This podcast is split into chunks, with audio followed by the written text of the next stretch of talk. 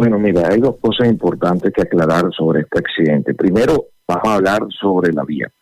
Resulta que nosotros como Tránsito del Atlántico hicimos un recorrido eh, de la vía de Bajo Ostión exactamente en la Roma Macario.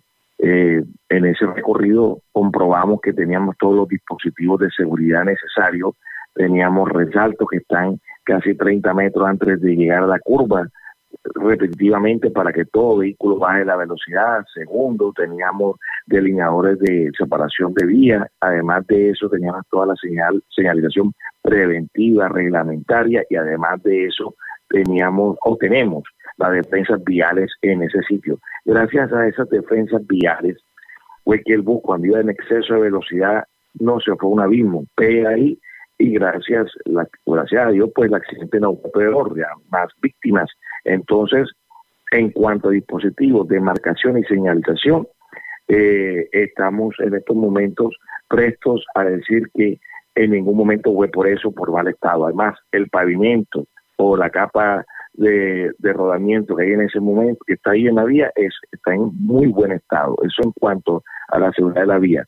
Esto da a entender que el vehículo eh, la persona, el conductor, iba manejando el vehículo, pues no iba en el carril derecho donde estaban los resaltos, sino que el tipo se fue para el otro lado evitando los resaltos y es por eso con el exceso de velocidad pierde el control y así produce el volcamiento.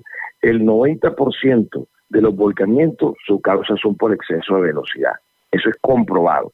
En cuanto a los documentos del vehículo, se hizo una investigación con el RUM, eh, se verificó que la tarjeta de operación, su seguro contractual, extracontractual, el SOA, todo está vigente en estos momentos, todo tiene sus permisos en regla, pero en el momento del accidente eh, se, se necesitaba el FUE, que es el formato único de trato de contrato. Además, la tarjeta de operación dice que pueden movilizar, son 41 personas. Entonces ahí tenemos el primer problema. 41 personas y llevaba más de 41 personas porque en la clínica o en los hospitales se atendieron alrededor de 50 personas, algo que no debería pasar. Con respecto al fue, en el momento no lo tenían. Entonces, nosotros nos comunicamos a Cartagena, que es donde está pues las personas o la sede, no la sede, están las personas que se encargan de este vehículo. Eh, ellos ayer en horas de la tarde nos hicieron llegar ese formato único de trato de contrato que toda empresa debe tenerlo para prestar un servicio operativo. Eh, en este momento ellos subsanan eso, no sé en el momento por qué no lo llevaban, toda persona, toda empresa debe llevarlo, porque en el caso que no llegue en el momento que se lo pidan las autoridades, pues eh, eso produce inmovilización del vehículo. Entonces, eh, ya nosotros estamos haciendo un informe para pasarlo a la Superintendencia de Transporte, que es el ente de control y vigilancia, también queremos decir que al conductor se le hizo la prueba de embriaguez, salió negativa. Eh, bueno, entonces estamos eh, en estos momentos haciendo un informe respectivo y también queremos que esta investigación vaya más allá por la víctima que dejó este fatal accidente. Eso es en cuanto a la investigación y en cuanto a los dispositivos de seguridad que tenemos en la vía, O A los lesionados, eh, ¿cuántos siguen hospitalizados? ¿Qué conocimiento tiene? ¿Cuántos han sido ya dados de alta? Bueno, eh, en el día de el, lunes eh, se fueron prácticamente, se enviaron 20 personas para Cartagena que se dieron de alta. En el día de ayer eh, también pues había todavía unos niños, habían siete, ocho niños y había unos mayores también que estaban acá en la ciudad de Barranquilla que no se les había dado salida, pero por revisión, por controles, por eh, eh, cuestiones clínicas que exigen que estén ahí. Entonces, prácticamente de las 50 personas, eh, aproximadamente ya se han ido más de 25 personas para la ciudad de origen, lo cual la gobernación ha estado muy pendiente, dispuso los buses para trasladarlo, también ha estado muy pendiente en hospedar personas del accidente cuando salieron de la clínica, se les ubicó un hotel y todo lo, necesario, acompañamiento, psicología, alimentos. Hemos estado muy pendientes, el gobernador Eduardo Verón Navarro se ha tomado esto muy serio y quiere investigar hasta lo último, las últimas consecuencias de este accidente. ¿Qué medidas especiales se tomarán por parte de su dependencia? Porque ya estamos en la recta final. Ya este fin de semana es carnaval, el carnaval no solamente en Barranquilla, sino en los municipios del departamento del Atlántico. Eh, ¿Qué se le puede anunciar a la comunidad para que esté enterada, para que esté informada?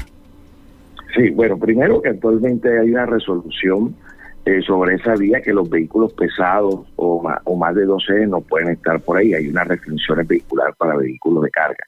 Con respecto al transporte público, pues actualmente hay unas rutas que tienen ese, eh, pasan por ese, esa vía de, del bajo ostión, pues nosotros no podemos, no podemos prohibir porque son vías departamentales, la libre circulación, y con respecto a este transporte especial, pues estar en ese lugar, vamos a estar con operativos más fuertes, vamos a estar pidiendo más documentación y también vamos a estar con una pedagogía eh, explicando por qué si usted viene de otro departamento, por qué debe tomar las vías nacionales, si no va para un municipio en especial, eh, lo, indicado es coger la vía nacional.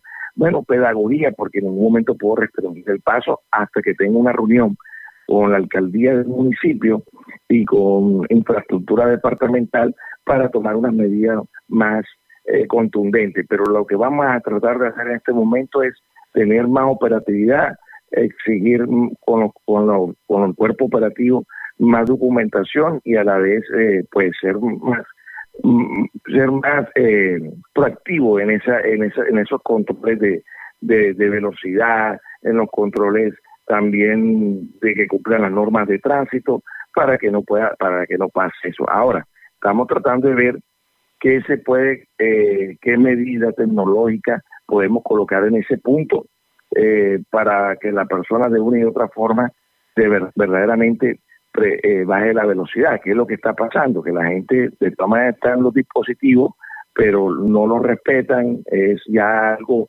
personal o criterio del conductor y pasa estos accidentes que la responsabilidad fue netamente del conductor por el exceso de velocidad ya comprobado.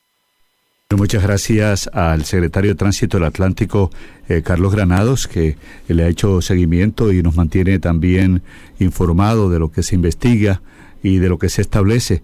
Eh, muchas gracias, que tenga un buen día, doctor Carlos Granados.